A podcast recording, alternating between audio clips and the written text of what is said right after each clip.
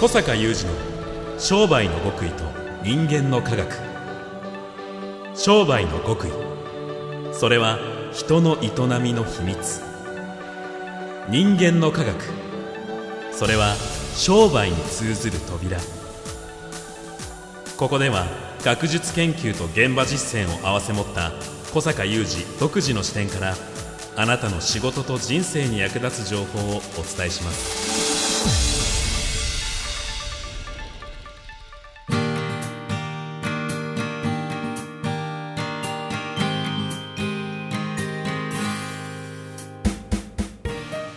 こんにちは小坂雄二ですこんにちは、宮田悟です。2022年6月16日の番組です。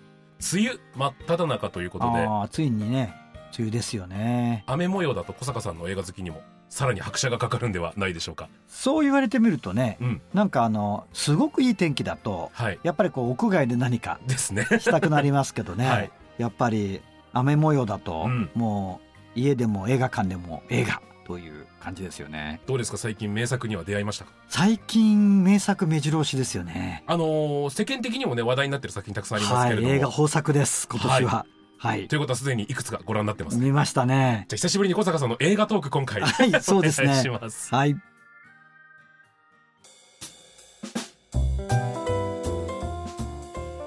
さあ新作を小坂さんご覧になってるということですけれども何をご覧になったんでしょうか？これまあ収録現在はい。はですね、やっぱりあの非常に最近見て印象深かったのははい。あの一つはあの新ウルトラマン。あ小坂さんストップです。ちょっと僕見る予定があるんで。あ見る予定でしょう。そうなんですね、はい。もう一つはね、はい。トップガンマーベリック。小坂さんストップです。iMAX を今予約したばかりなのおーいやでネタバレなしネタバレなしでね、はい。当然。まあ私映画の話をねする時はもうネタバレなしでと思ってるんですが、はいやっぱりまあこの2作話題にもなってますがあの映画として素晴らしいっていうのは言うまでもないんですけども、うんうん。まあ、ちょっと今日ゆるい映画トークとしてはですね、はい。まあ、くしくも、え2作とも随分前にまずその前編といいますかね正編といいますかね、はい。第1作目というかうんうん。あって、確かに。ずーっと経ってはい。今日続編というかはいはいはい。まあ新たなリメイクというか出てるじゃないですか。うんうん。まあ、ウルトラマンは言わずもがな、まあ、私がちょうど、えーと小学生ぐらいですかね、うんうん。もっと前かなウルトラマンね。はい。それが今今日、うん。何十年っていう感じだし「トップガン」もそうですよね。そうですね「トップガン」なんかはもう僕ほとんど同い年です。第一作目と。そうですか。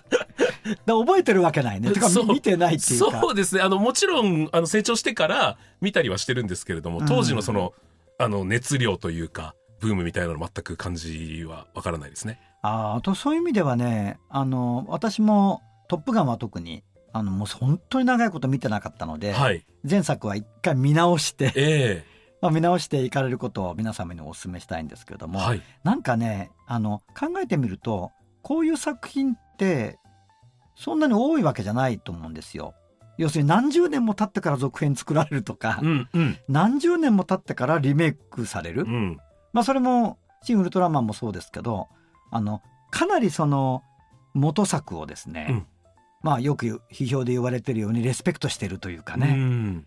まあきちんとですねその世界観を抑えてはい。抑えまくって、うん。その上で今しか作れない新しいものがそこに乗っかってるっていうね、うんうんこういう意味で「シン・ウルトラマン」と「トップガンマーヴェリック」は似ている、なるほど。うん、似ているなというふうに思ったですよね。ただやっぱりこの聞こえてくる声としてはやっぱり私みたいに「トップガン」とほぼ同い年で。そうですよね。元祖そんなに思い入れが強いわけじゃないっていうような若い世代うん、でも「あのトップガンマーヴェリック」面白い「うん。新ウルトラマン」面白いっ言いますよね。元祖に触れていなくてもそうそう。そういう声も聞こえてきますし、まあ、我々元祖をよく知ってる人がなんというかそのノスタルジーだけで見てるわけでは全くなくてね、だからその今日性っていうのはこう時代の背景の今日のこう時代の空気っていうか、うん。そういうものも取り混ぜてあるし、はい。それから技術ですよね、ええ。今でないと撮れない絵ってはい。いうものも入ってるし、うん。あとねこれ個人的に感じたところうんネタバレじゃないところで言うと、はいやっぱりそのこうザ・エンターテインメントっていうかねうん。なんかこう今 SFX の作品だと、はいもうフル CG で作れちゃうわけじゃないですか。えええでそういうものも一つの映画だったりそのコンテンツの映像コンテンツの行き着くところとしてあのいいのかもしれえないんだけど、うんうんなんかそのノスタルジーという意味ではないこう人間のエンターテインメントみたいなねものの豊かさっていうものをはい。見せてくれた作品だなっていうふうにねそれは人が演じているということだだけけではなく。だけではなくなんかその人が作るうんエンタメってこういうもんだぞみたいうな、ーん。いうふうに私は捉えたんですよ。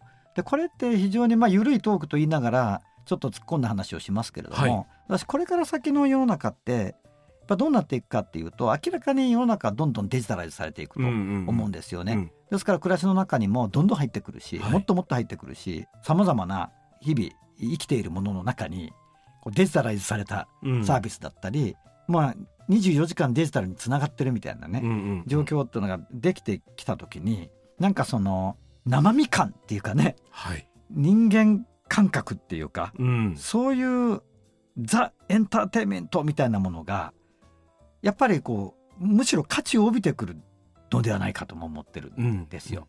でそう別にインタビューでトム・クルーズや安野さんがおっしゃってるわけじゃないんだけど、うんうんなんかその作品的にこれがエンターテインメントだみたいなねこれが人の魂を揺さぶるもんだぞみたいなうんそういうところをすごい思いましたよね。それはある意味ではこうなんて言うんでしょう体温を感じるようなもあのということでしょこととかね、うん。そうそうそう。でそれはこういう社会の大きな流れがあったり、まあ、一方では、えーここ数年はどうもその社会的にこの行く先のこれから世界の行く先がちょっと不安になるような、うんうん。あのより不透明感があるあるいはそのもっと言ってしまえばちょっとあんまり先行きに明るい展望を持てないみたいなそういうような世相もあるじゃないですか、はい。そういう中でなんかその人間ってこれだみたいなねうん人間のよ良さというかね人間の豊かさというか人間の力というか、うんうんそれはこれだみたいなですねそういうものをザ・エンターテインメントという感じで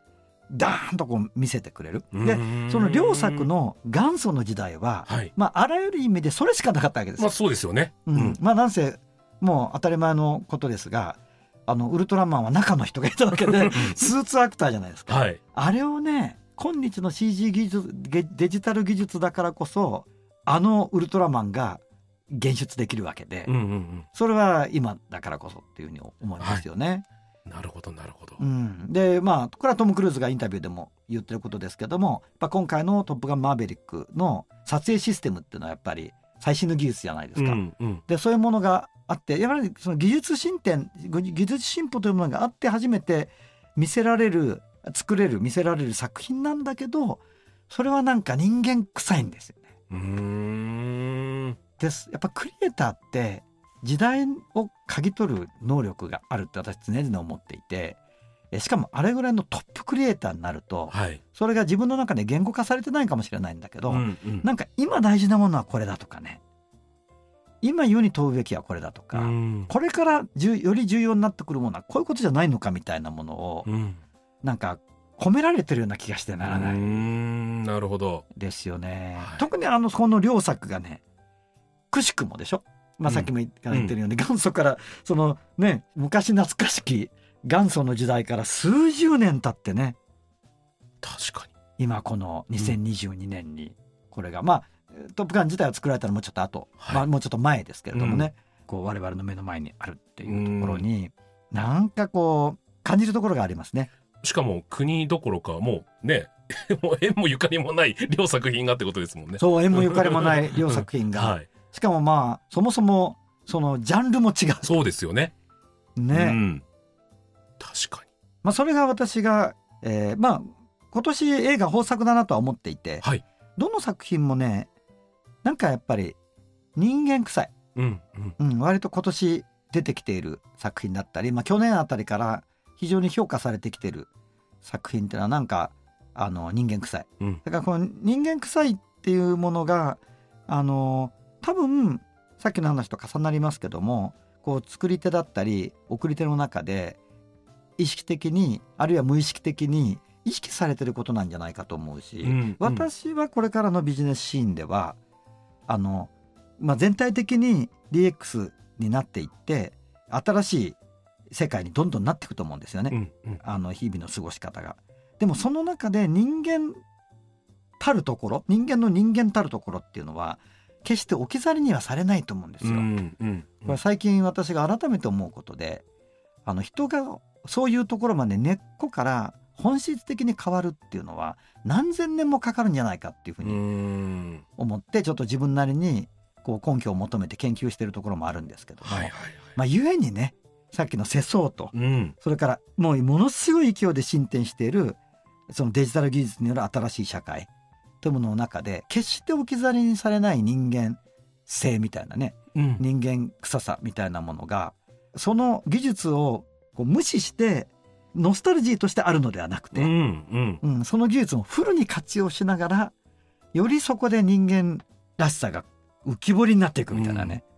うん、なんかともするとこう DX 化に伴って自分の価値観もそのままそっちに変わっていってるように思い込んじゃってる自分もいるんですけれども。まあ世の中的にね、うん、多くの方がそう感じている。ただ、でも意外とこういうところ大事にしてるよね。いや、そうなんですよ。ありますよね。やっぱりね、なんかこう、なんか怪我したら血は赤いんですよ。うんうん。やっぱりね。で、それは、ちょっとまた、いろいろまとまってきたらこの番組でもお伝えしたいと思うんですけど、最近そこで非常に興味があって、はい、いろいろ研究をし、私なりの研究者としての研究をしてるんですけども、ぱ思うんですよね。なんか何千年もかけないと何千年どころでは変わんないかもしれないなっていう人間の本質は、何万年ぐらいかかるのかもしれないなって思った時に、うん、あまりにもデジタル技術の進展が早かったりこう世の中の変化がそれから起こるさまざまなこうなんだろう予測もつかないような出来事が生む世相みたいなものがそこ全体としてむしろ非現実的じゃないですか。うん、確かに。うん、そこに決してその人がこう切れれば血が赤いみたいなねその人がですね寄って立つところっていうのは置き去りにはされないよねっていう、だとするとこの非現実感というかアンバランスさっていうのはどうするか？個々の人だったりあるいはさっきから申し上げてるクリエイターたちの中ではそこを大事にしていくと思うんですね。いや、なんか今、ちょうど小坂さんがお話しされてることと、私が普段よくしていただいて NHK の大河とかで美術を担当されてる方がおっしゃってた、うん、あの、フェイスブックで記事に書いてたことがリンクして、絶対その人もネタバレしないんですけれども、うん、もうトップガンマーベリックのいいところはね、と。うん、生き物のこの素晴らしさ、生命の素晴らしさ、生きていくエネルギーの素晴らしさを描いてるんだよ、つって。戦うことなんかじゃないんだよってずっと書いてて、あ、なんかちょっと今。それですよ。繋がった、みたいな。あ、そうですか。あの 方も。あの方も。あの方もですか。はい。やっぱあの方もある意味アーティストだしね。うんうん、しかも超一流。そうですね。ですから。はい。やっぱりね、何かさっき申し上げた時代の重要なところ、これからの流れありようっていうのを嗅ぎ取って、うん、そして思わずあの作品を見て、そこっていうね、こう気持ちがわーっとあって、それがなんか漏れ出てきた言葉だね、今のはね。いや、がぜ見るのが楽しみいやもうぜひ楽しんでみてみてください。はい、ありがとうございます。はい、ありがとうございます。小坂雄二の商売の極意と人間の科学。ここまでの相手は、小坂雄二と、三代田悟でした。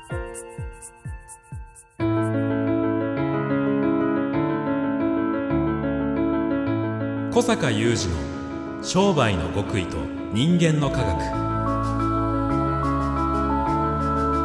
Presented by Oracle